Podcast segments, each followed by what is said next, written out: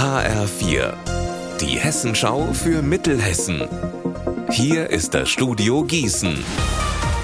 Guten Tag, mein Name ist Alina Schaller.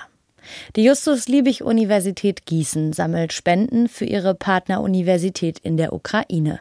Alle Infos jetzt von meiner Kollegin Janina Michel. Der Präsident der Uni in Kiew hat sich mit einer konkreten Bitte bei der JLU gemeldet.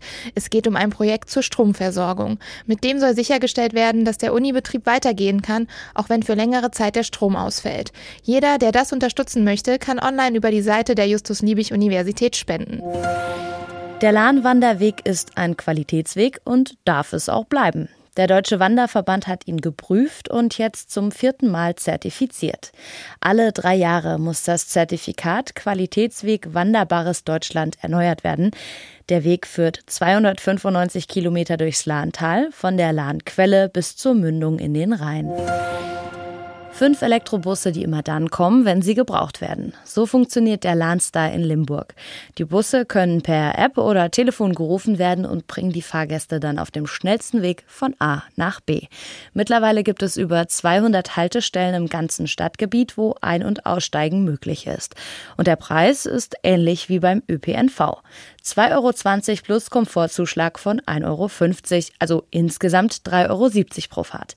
HR4-Reporter Benjamin Müller, der Lanstar ist ja sehr erfolgreich und deshalb soll er ja bald sogar erweitert werden, richtig? Ja, das stimmt. Um genau zu sein, nämlich ab 1. März, dann fährt der Lanstar nicht nur Limburg und die Stadtteile an, sondern auch noch drei Stadtteile der Gemeinde Hadamar, nämlich Niederweiher, Oberweier und Steinbach. Außerdem kommen noch Teile von Elst dazu, im Süden zwischen der Autobahn und der Weberstraße und dann noch das Gebiet Fleckenberg, da alles zwischen dem Elbbach Richtung Offheim. Die Gemeinden sind wohl aktiv auf Limburg zugegangen. Dafür, dass sie angefahren werden, zahlen sie dann eine Pauschale. Es sollen jetzt auch noch mal drei Fahrzeuge zu zusätzlich für den Landstar angeschafft werden. Die sind schon bestellt. Wegen der langen Lieferzeit sind sie aber zum Start Anfang März wohl noch nicht da. Unser Wetter in Mittelhessen. Heute bleibt es den ganzen Tag über grau und bedeckt. Dazu in Friedberg 2 und in Holzheim 1 Grad.